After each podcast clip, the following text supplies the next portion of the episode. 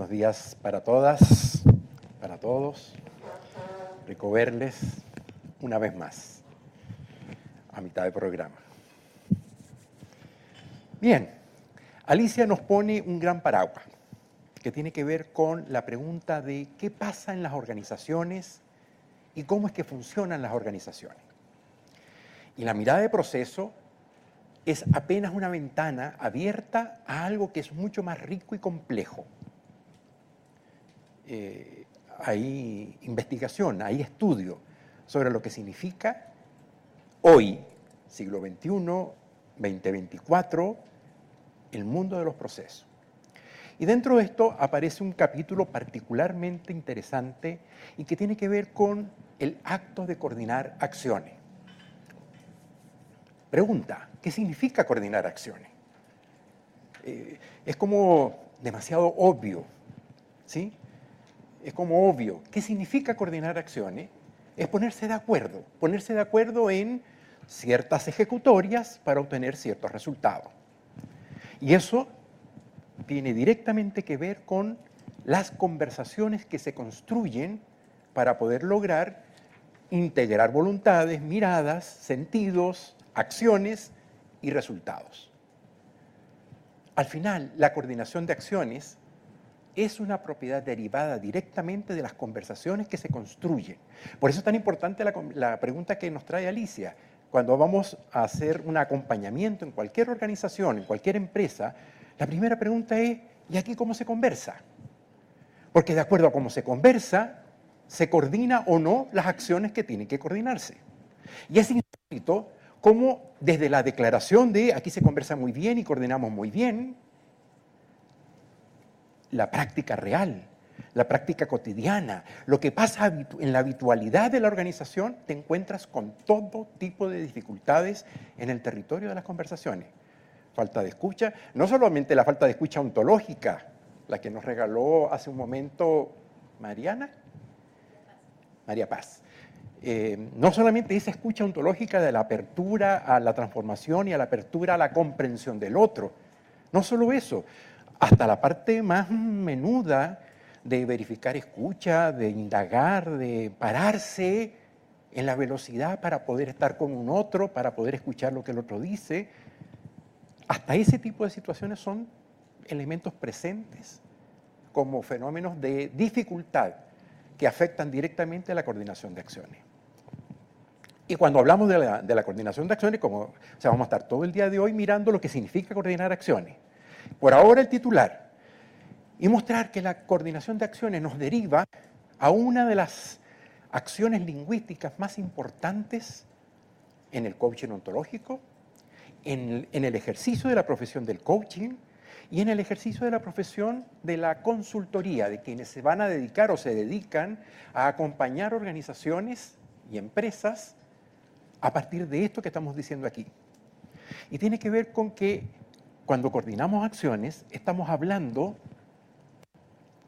del valor de la palabra.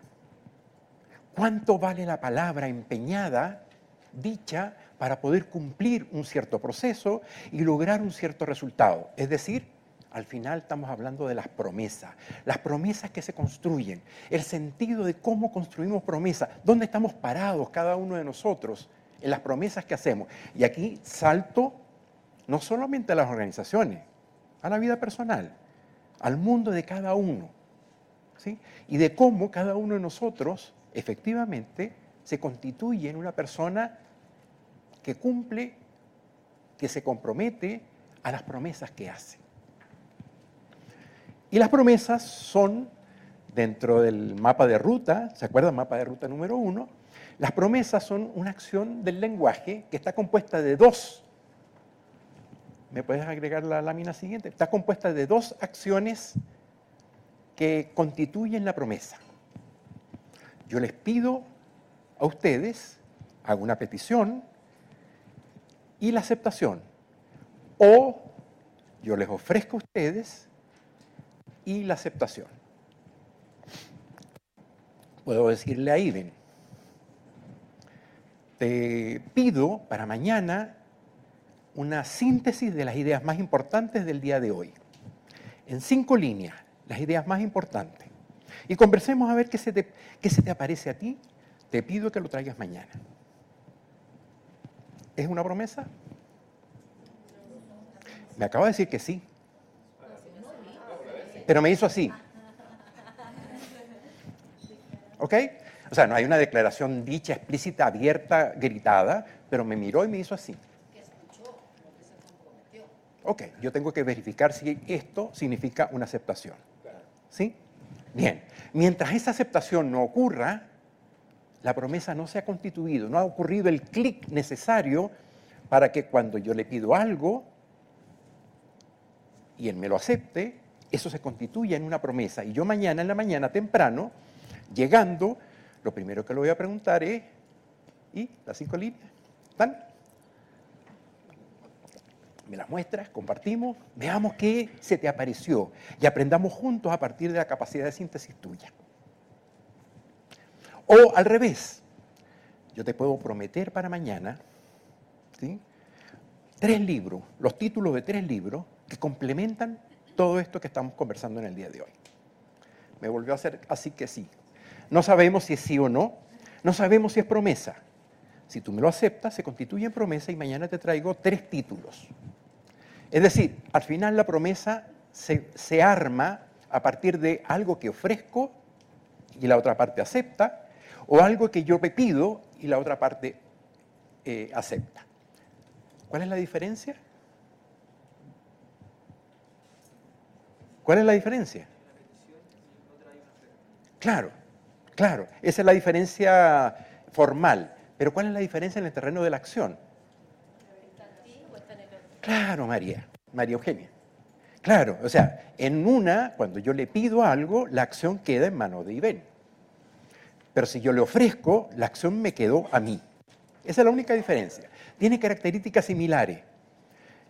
Y nos vamos a concentrar en una de ellas, que tiene que ver en las peticiones. Las características, las características son muy parecidas, tanto en oferta y peticiones.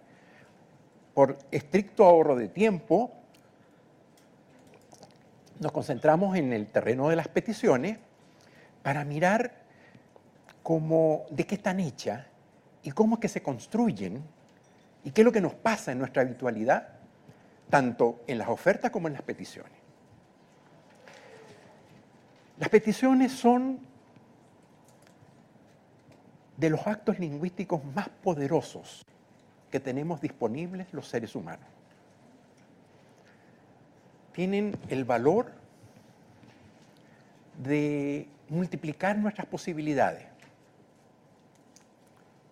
Cuando yo pido, mis dos manos y diez dedos se multiplican con las manos de las demás personas a quien yo les pido algo. Salgo de mi soledad e incorporo a otros. El pedir además me habilita yéndome al territorio organizacional, me habilita a construir equipos empoderados. ¿Por qué? Porque asigno responsabilidades, delego funciones, impulso talentos, porque no estoy yo solo.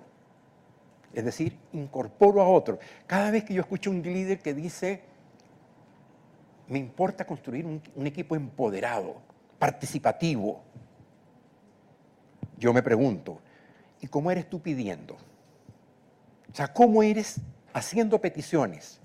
Porque probablemente si no eres bueno haciendo peticiones, ni empoderamiento, ni participación, ni incorporación, ni corresponsabilidad, ni accountability van a estar emergentes como parte de la propiedad de ese equipo ni del desempeño de ese equipo. El pedir nos posiciona de una manera distinta y nos abre posibilidades en el terreno personal, como padres, madres, pareja, pedir nos abre espacios.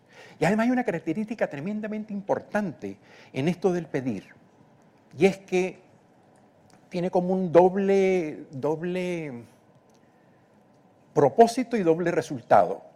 No solo yo, al pedir, amplío mis posibilidades, la otra parte se siente incorporado. ¿Integrado, dijo alguien? Sí, señor. Integrado, es decir, ah, yo importo. lo que yo entrego, lo que yo digo, lo que yo aporto, es importante y me lo piden y lo estoy entregando también. Ese es el sentido del empoderamiento, el sentido de sentirme comprometido con lo que estamos haciendo colectivamente. Pido no solo porque lo necesito y amplío mis posibilidades, pido porque me importa también que tú sientas que lo que tú aportas tiene valor. Y, y en la medida que construimos juntos, la multiplicación se expande exponencialmente y nuestras capacidades y posibilidades de obtener resultados también se multiplican.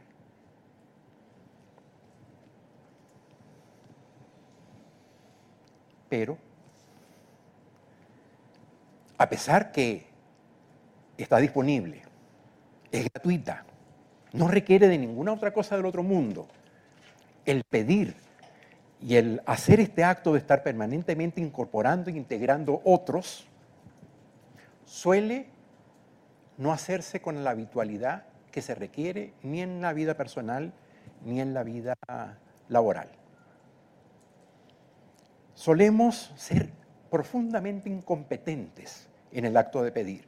Y no estoy hablando solo de líderes, de organizaciones, estoy hablando de ustedes como participantes y alumnos del ABC, estoy hablando del equipo de coaches, estoy hablando de mí. Yo enseño de esto y muchas veces me consigo, ¿y por qué yo solo estoy haciendo esto? ¿Por qué tengo yo que estar de manera tan valga la redundancia, solitaria, asumiendo responsabilidades, tomando esto, cuando tenemos un equipo alrededor nuestro.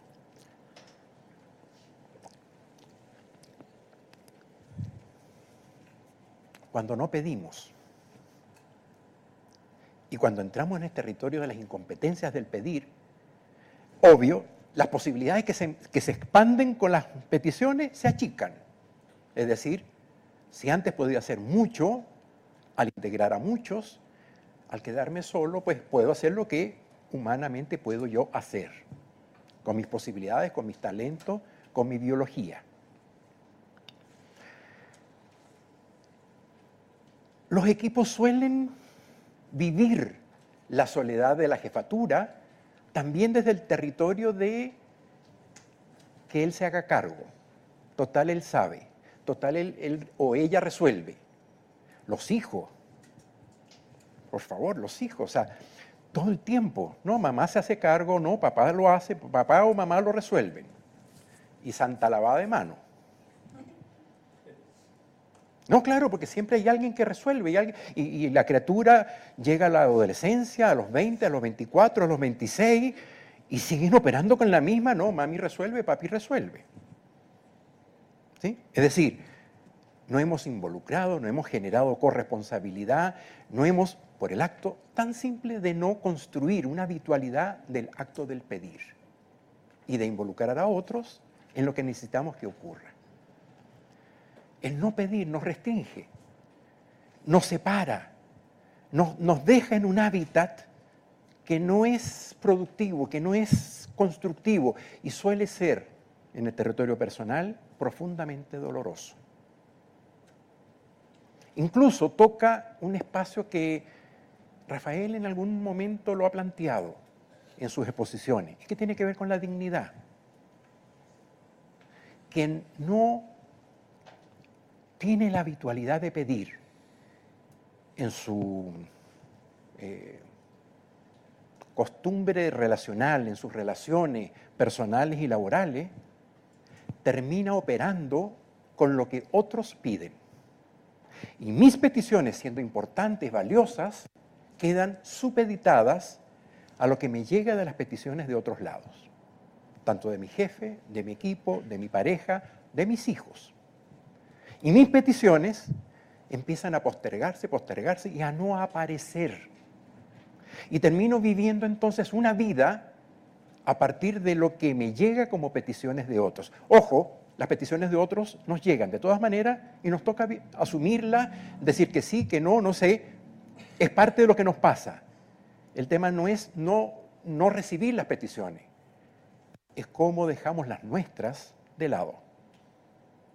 Y es lo que nos pasa cuando vivimos una vida en donde nuestras peticiones quedan en un nivel inferior o desaparecen o quedan diluidas en la dinámica relacional de casa o de oficina. ¿Tienes una mano levantada? Sí, dale, por favor.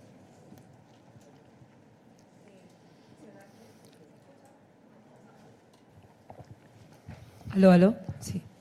Mencionaste las incompetencias del pedir. Eh, uno mencionabas de que quizás uno se invisibiliza a veces en el pedir como personal y también quizás uno siente que está pidiendo bien, pero no sabe, no sabe cómo estructurar bien la pedida. Gracias. Para allá vamos. Ok. Tiempito. Antes de entrar en tu pregunta, que es el corazón de esta presentación, quiero detenerme en el por qué ocurre esto de la dificultad o de la incompetencia en el pedir. ¿Sí? Eh, esta dificultad o incompetencia en el pedir tiene que ver con o eh, temores, emociones, juicios que tenemos. Ayúdenme. ¿Por qué nos cuesta tanto pedir? Porque me desnudo porque me desnudo. Yo voy a repetir lo que digan para que los compañeros digitales lo escuchen, ¿sí? Y si alguno de ustedes tiene alguna respuesta de por qué no pedimos, por favor, adelante también. Sergio dice, porque me desnudo, me desnudo en mi carencia, en mi, fragilidad, en, en mi no saber, en no poder.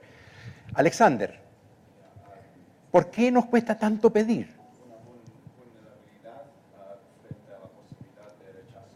Sí, señor me cuesta vivir el no. Que me digan que no, me duele, me cuesta. Y ojo, me están diciendo que no a lo que pedí, no a mí. O sea, me dijeron que no a lo que estoy pidiendo, que está aquí. Pero como no separo, cuando le dicen que no a mi petición, me la pongo. Y termina entonces siendo un no a mí como ser humano. Y eso me duele, me afecta y me lleva entonces, dado que me duele tanto los no, a evitarlo. Claro, me sale más barato no pedir. ¿Sí? Porque uno crece en un sistema que es para no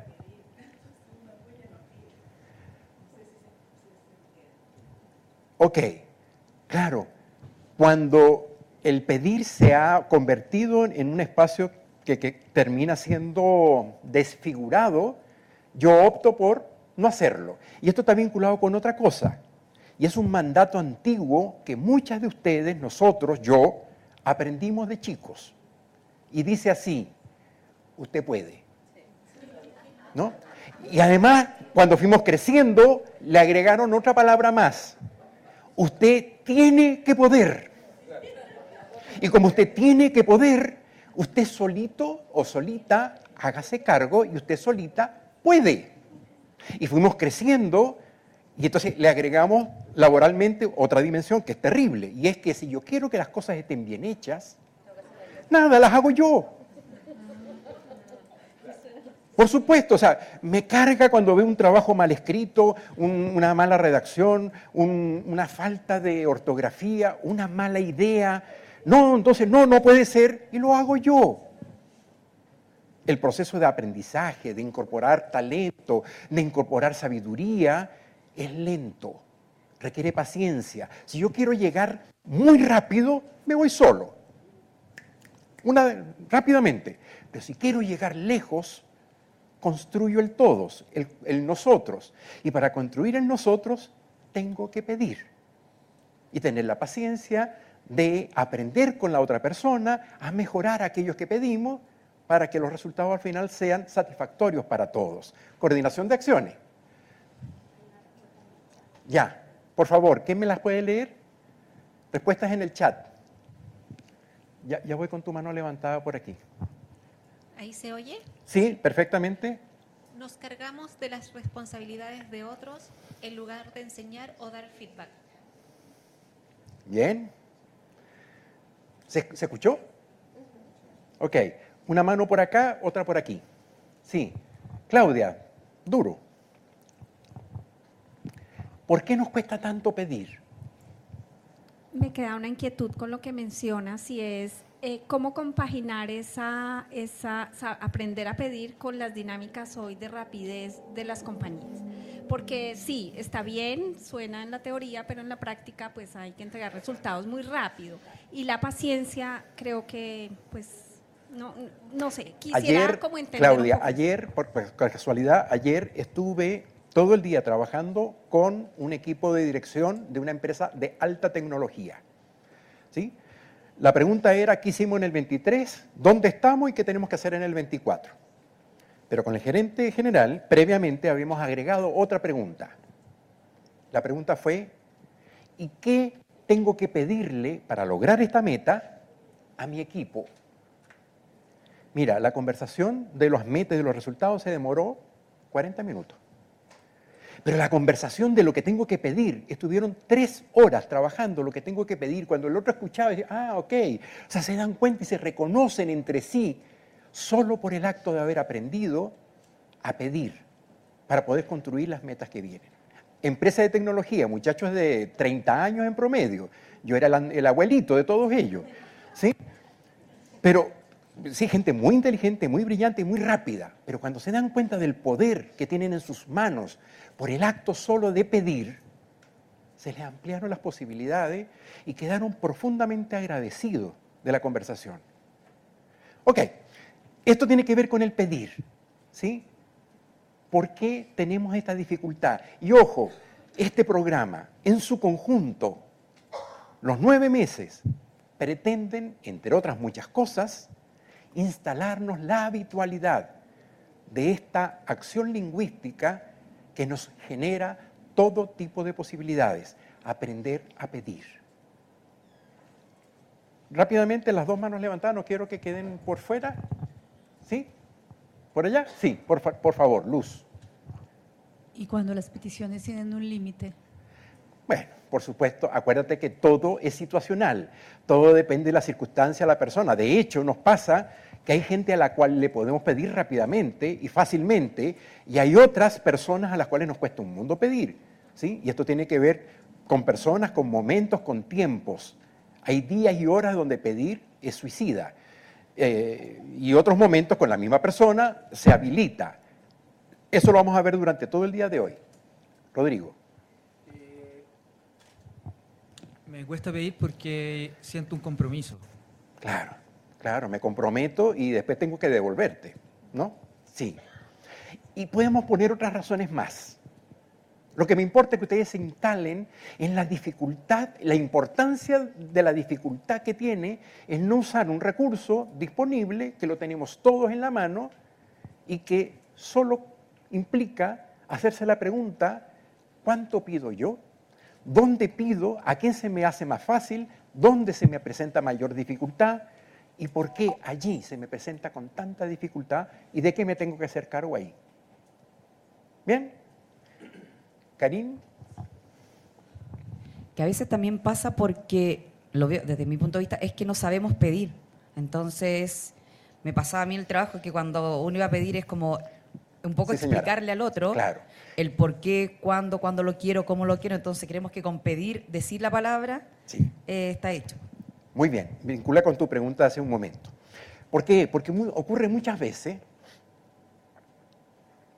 que ya fui al, al, programa, al ABC, me estuve con un coach, ya aprendí, voy a pedir. Bien. Foco, pedir. Y me dedico a pedir pero resulta ser que habitualmente me pasa que pido tomate y me llega en elefante. Pido A y me llega B. Pero de manera recurrente, sistemáticamente pido una cosa y me llega otra. De buena fe, estoy hablando de buena fe, no de malas intenciones, no de, no de conspiraciones, de cosas que ocurren habitualmente en la casa, en la pareja y en la oficina le pido a mi equipo. Y aquí, ojo, aquí hay una premisa, acuérdense de la escucha, cada quien dice lo que dice, cada quien escucha lo que escucha, que es vital hacerse cargo. Es decir, en la reunión, después que terminó la reunión, estamos todos de acuerdo, yo les pedí a ustedes un, dos, tres. ¿Estamos de acuerdo? ¿Cuál es la respuesta clásica? Sí, anda tú a saber lo que significa ese sí. Me toca como líder hacerme cargo, indagar, a ver y ven. ¿Esto qué significa? ¿Sí? Y preguntar y verificar y ponernos de acuerdo, pero eso no es suficiente. Porque a veces pedimos y faltan elementos en la petición que hacemos. Hagamos un ejercicio. Por favor, papel y lápiz todo. Y escriban, compañeros digitales también, escriban una petición cualquiera, como ustedes la harían. Dense el permiso de escribir lo que quieran como una petición habitual que ustedes hacen.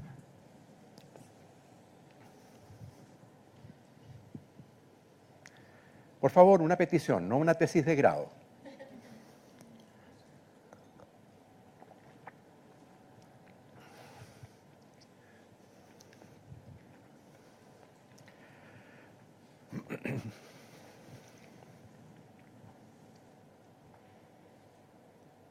¿Listo?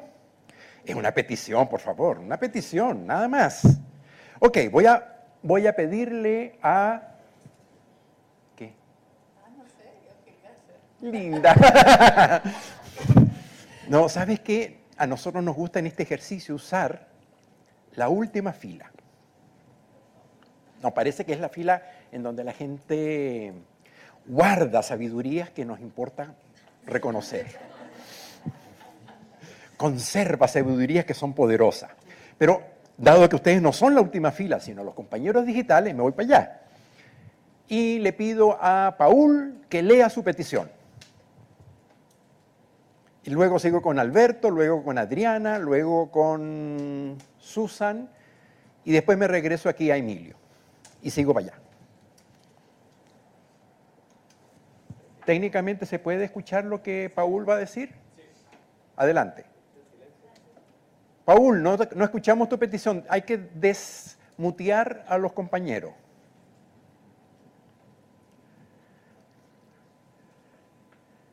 Ok. Ya, ahora sí. Ya, ya, ya, iba a, a, decir, Emilio, te escuchamos. Dale tu petición, léela, sin explicar, solo léela. Por favor, pásame la sal. Excelente. Muy bien. Alberto. Por favor, pásame la presentación que realizaremos el día de mañana. Muy bien, bien. Está la acción claramente puesta. Adelante, Adriana. Sofi, por favor, pide las libretitas que necesitamos de Idalia para la próxima semana. ¿Puedes repetir la primera parte, Adriana, por favor? Sí. Sofi, por favor, pide las libretitas que necesitaremos con Idalia. Dejé de ver a los eh, participantes. No, no puedo seguir pidiendo galería, por favor.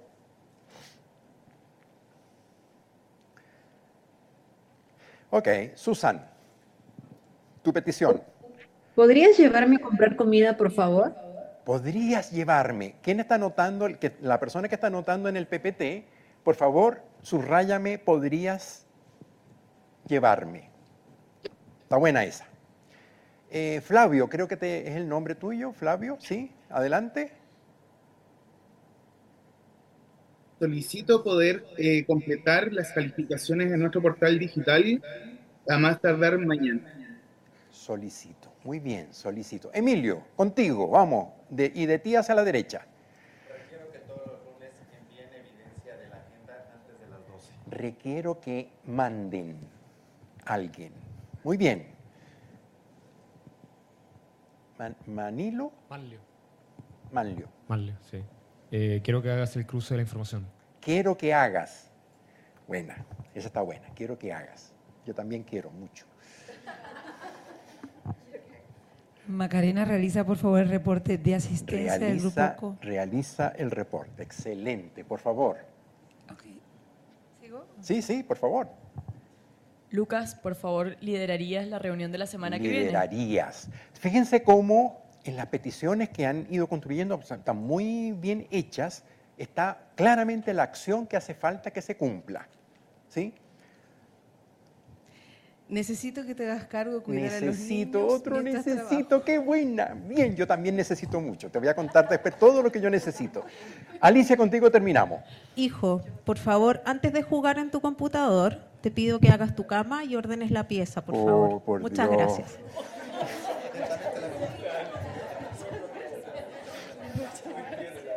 Lo peor de esa petición, gracias Alicia, lo peor de esa petición es que aquí la teoría no cumple porque con seguridad ese hijo ha dicho que sí mil veces. Sí, mamá, no te preocupes. Sí, mamá, tranquila, yo lo hago. Y nada, ahí hay que aplicar otros repertorios mm, distintos a... Eso entra en otra categoría. Ok, bien, bien, bien. Sí, levantaste tu mano, Ofelia, la has levantado tres veces. Por favor, lee tu petición. Es bien sencilla. Te pido por favor un café con leche de almendras, la taza llena de tres cuartos de café. O sea, condiciones de satisfacción, un, dos, tres, cuatro. Muy bien. Ok. Sí, excelente. Si yo le pido a Pili, tráeme un café, y en el taller de la próxima semana ella se aparece con el café y me dice, mira, ¿qué tal el café que me pediste? Exactamente es eso. ¿Sí? Ok. Queremos mostrarles algunos elementos que creemos valiosos que deben estar, Karin. Eh, no leo tu nombre. ¿Ah? Migdalí. Eh, creemos que son importantes que estén dentro de una petición. ¿sí? Ahí necesito la presentación de, la, de los componentes de una petición. El, la primer, el primer componente es quién pide. ¿sí? En las cadenas de correo, en las cadenas de, de WhatsApp sobre todo, o sea, es terrible. Las peticiones en cadenas de WhatsApp. ¿sí? Yo participo como en 20 grupos de WhatsApp y tengo cuatro que sí o sí tengo que leer. Hay otros que ni siquiera, ni siquiera me molesto en ver. O sea, cada, cada 20 mensajes le doy para que quede en vista y chao pescado. O sea, ¿por qué? Porque sé que no es conmigo. Y puede ser que en algún momento alguien me pida algo ahí. ¿Sí? Estamos metidos, esa es como la dinámica habitual en la cual operamos en las formas de coordinar y conversar en los equipos y en la familia. Ok, ¿quién pide? Primera, primer elemento fundamental, ¿quién está pidiendo? A, veces vemos esas cadenas de correo en donde veo, veo la petición pero hace rato quedó diluido quién estaba pidiendo. ¿Y a quién? Uno y dos. ¿Sí? ¿A quién le pido? ¿A quién le estoy pidiendo lo que le estoy pidiendo? Por eso subrayé por allí una que decía, eh, construyan, hagan, eh, cierren la puerta, eh, apaguen la luz, ¿quién lava la losa? Ordenen los juguetes. O sea, ¿quién? ¿A quién le toca lo que estoy pidiendo? ¿Sí? En la velocidad y en la rapidez se nos olvida. Y por olvidarse se instalan obviedades que son terriblemente peligrosas, sobre todo en los equipos que pretenden ser equipos de alto desempeño y en, las parejas que pretenden durar mucho tiempo. Las obviedades son uno de los grandes pilares del dominio de los divorcios. Claro, porque era obvio. Eras tú, era yo. No. ¿A quién le quedó? ¿Quién lo pidió y quién, quién lo pidió? Tercero, tercer elemento que creemos que es importante que te presente. ¿Qué, me, ¿Qué necesito? ¿Qué es lo que estoy yo necesitando? ¿Cuál es la inquietud que está detrás de lo que estoy pidiendo? Eh, Jorge, por favor, ábrete todas las puertas. Jorge no lo está haciendo. ¿Por qué? Porque él sabe que abrir las puertas nos abre al hotel. Y él, que es un hombre experimentado, sabido en materia de, eventos, él lo que va a hacer es ir al termostato y a regular la temperatura, porque si yo le pido que abra las puertas, tiene que ver porque estamos poco ventilados y porque el aire, no sé, hace mucho calor. Pero Jorge sabe que es más eficiente, más efectivo jugar con el, termostato que estar abriendo puertas. Entonces, él no me está haciendo caso en la petición, pero está resolviendo la petición a partir de la inquietud. Claro, él no me lo preguntó, él me tenía que preguntar, ¿para qué quieres que abra las puertas? Pero como este ejercicio lo hemos hecho otras veces y ha pasado otras veces, ya él sabe por qué le estoy pidiendo que abra las puertas. ¿no? Y ahí va, ah, no, ya, ya estaba en el, en el termostato revisando si la temperatura es la que corresponde. Bien, dar la inquietud, ¿qué es lo que necesito que pase? Mira, te voy a pedir el informe para el día miércoles, porque el día jueves tenemos directorio y todo el presupuesto depende de lo que ahí se decida. Entonces, el informe que necesito tiene que obedecer a esas decisiones que van a estar allí. Y tú que haces el informe no vas a estar en la reunión. Entonces tiene que ser un informe, un informe escrito de tal manera tal que quien lo lea diga, ah, sí, ok, vamos. En dos láminas. sí se puede. Bien, la inquietud. Cuarto elemento. ¿Cuál es la acción? Yo creo que en eso me gustó mucho escuchar las peticiones que, la mayoría ha escrito. Eh, debe estar la acción. ¿Cuál es la acción que estoy pidiendo que ocurra? Café, en todos los términos que Ofelia lo dice, el informe, eh, o sea, es como que quede claro lo que necesito que pase. ¿sí? Una petición sin acción puede ser una declaración. La siguiente, condiciones de satisfacción. Nuevamente el ejemplo del café tipo de café, con un tipo de leche, un tipo de azúcar, en tanto porcentaje de tanto y un tanto porcentaje de tanto. El informe lo necesito con estas características, dos láminas, tres, tres imágenes, una sola tabla de datos. O sea, las condiciones de satisfacción son fundamentales cada vez que voy a pedir algo, sobre todo si lo que voy a pedir es importante. Si lo que voy a pedir es, por favor, lavar la losa, los que son eh, padres y madres de hijos adolescentes saben lo que significa el hijo adolescente lavando la losa. La lavan, pero el desastre que queda en la cocina, o sea, todo mojado, todo regado, las cosas tiradas por todos lados, sí, también lavaron. Pero las condiciones de satisfacción tan lejos de ser cumplidas. ¿Qué significa condiciones de satisfacción? Esto no, no es una determinante organizacional solamente, ¿sí? no les cuento lo importante que es tener claro esto en el territorio de la pareja. ¿Cuáles son las condiciones de satisfacción? ¿Sí? No te rías. Eso hay que indagarlo. ¿Sí? Estoy llegando al nivel, corresponde lo que estoy haciendo, hace falta algo más. ¿Sí? Las condiciones de satisfacción en la pareja e indagar por las condiciones de satisfacción regularmente es vital para la continuidad. Tiene que ver con hacerle mantenimiento al, espacio de relación. La siguiente tiene que ver con esto que acabo de decir, trasfondo compartido de obviedades.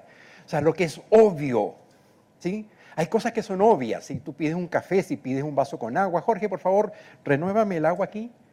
Eh, Jorge, en serio, es en serio, por favor, agua. Eh, yo espero que Jorge no se vaya al baño, recoja un poquito de la taza y me traiga agua limpia de la taza. No, él va a Jorge, por favor, de verdad, agua. Em, va a traer agua limpia, agua fresca, como corresponde. Es obvio. Pero ¿saben qué? Las obviedades simples, cuando son complejidades de decisiones, tanto organizacionales, económicas, em, de procedimiento, miren la cantidad de errores y de retrabajos que nos ocurren, porque era obvio que cuando te pedí una cosa, tú tenías que haber salido a hacerla y de buena fe cuando me traes, mira, aquí está Miguel, es lo que me pediste. No, no, no era. No era. Era obvio para ti, pero lo que es obvio para ti no es obvio para mí.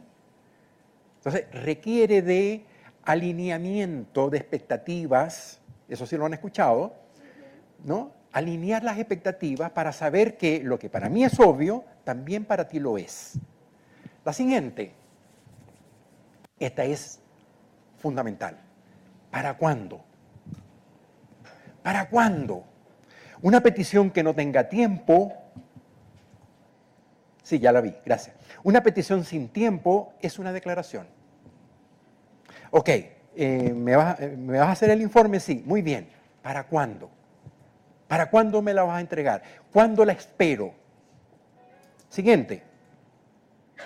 No me corras todavía, me queda... Sí, yo sé, dame tres minutos y termino. Eh, la manera, emocionalidad, la forma como me pides ayuda a que me ponga o no me ponga. De esa forma te voy a decir que sí, pero la verdad, la forma importa. De eso hemos conversado muchas veces. Ustedes ya tienen un caudal de manejo emocional en el territorio de las conversaciones. Si me lo pides de una cierta manera, con gusto y con toda mi disposición, voy a estar disponible para ayudar. Pero si me lo pides así como me lo estás pidiendo, lo voy a pensar. Y a lo mejor no te lo digo, pero lo voy a pensar. La siguiente, la confianza. Sobre la confianza, solo el titular. Territorios de confianza habilitan las peticiones y el cumplimiento de las peticiones. Territorios de no confianza frenan e impiden que las peticiones construyan las sinergias necesarias. Sobre la confianza vamos a trabajar, creo que hoy en la tarde. Eh, la siguiente que tiene que ver con la modalidad. ¿Dónde? Ponme todos los, verbos de una vez, eh, Joaquín, por favor. Todas, todo. Hay algo que... Ah, ok son verbos que usamos. Eh, yo hace rato le subrayé yo necesito, yo quisiera, yo... Son verbos que no piden. ¿Sí? Eh, yo necesito, eh, quisiera que, a lo mejor, o sea, son cosas que decimos de buena manera, como de buena educación, ¿no? Tenemos un ejemplo también con Jorge, que un participante en esta misma conversación se acerca a donde Jorge le dice, ¿tendrás un lapicito azul? Y Jorge le dice, sí, por supuesto. Em, ¿Me lo puedes facilitar? Por supuesto que puedo facilitártelo. No, no, ha hecho la petición todavía. Lo que está preguntando es si lo tiene, si puede, quisiera, quisiera dármelo. Por supuesto que quisiera dártelo. Claro, cuando el participante empezó a enojarse, Jorge se dio cuenta que ya estaba bueno y le entregó el lápiz. ¿Sí? Pero la respuesta es, cuando me lo pidas, te lo doy. Muchas veces pedimos con verbos que no piden. Claro, lo que pasa es que hay una obviedad social entendida que, sobre todo en países como Chile, cuando lo digo de esa forma, la otra parte escucha petición. Pero eso le resta fuerza, le resta poder a mi capacidad de pedir con, sentido y con sustancia. Eh, esto es una lista, o sea, te pido, te solicito, te sugiero, te recomiendo, tiene distintas tonalidades y distintos propósitos. A mí me encanta esta, eh, Alicia, va contigo, te imploro, te imploro, por favor, esta habitación, ¿hasta cuándo? Son recursos de ya desesperados, de donde he tirado todas las toallas del mundo. ¿sí? La siguiente, el medio. ¿Cuál es el medio que uso para pedir? Correo de viva voz, conversando directamente contigo para mañana, las cinco líneas, tú sabes. Eh, o em, por WhatsApp, las cadenas de WhatsApp. O sea, los medios importan. Hoy en día que tenemos tanta diversidad y versatilidad, la manera como pedimos importa. Si me importa mucho lo que te tengo que pedir, probablemente la peor manera es con un mensaje de WhatsApp y peor en una cadena de muchas personas dentro del mensaje de WhatsApp. Si me importa mucho, tengo que ir contigo y frente a frente mostrar la inquietud, mostrar lo que está pasando, mirar las tendencias y poderte hacer la petición que te quiero hacer. Finalmente, la última, la creación de contexto, que son, es una conversación particularmente importante que la vamos a ver después de almuerzo y que tiene que ver con habilitar el clima necesario para que lo que te voy a pedir devenga en una aceptación y una incorporación. Termino. Dos peticiones para ustedes. Termino con esto. Una, con todos estos elementos, revisen la petición que acaban de escribir. No, no lo hagan ahora, no, no, no, no, no ahorita. Pero revísenla. Y sobre todo revisen esa que escribieron, más aquellas peticiones que habitualmente ustedes hacen. Sobre todo, sobre todo, aquella que recurrentemente piden y recurrentemente o les dicen que no o les llega cualquier cosa. ¿Sí? Sobre todo en aquellos espacios donde la petición y el resultado se parecen poco. Cuando eso pasa, por favor, pásenlo por este filtro porque puede ser que les esté faltando algo de esto. Bien, primera petición. Segunda petición, y, tiene que ver con una, petición más abierta, no tiene tiempo. no tiene expectativa, pero sí es como, tal vez más que petición, es una declaración. Lo que tienen en sus manos, con esta idea, con esta presentación, es un tesoro. Toca ir a mi propio espacio de conversación y mirar cómo estoy siendo yo en la construcción de mis peticiones y qué me está faltando. Y pedir ayuda, acuérdense de las declaraciones básicas, pedir ayuda a mi coach, a mi comunidad, a mi pareja, a quien ustedes crean, pedir ayuda. Gracias.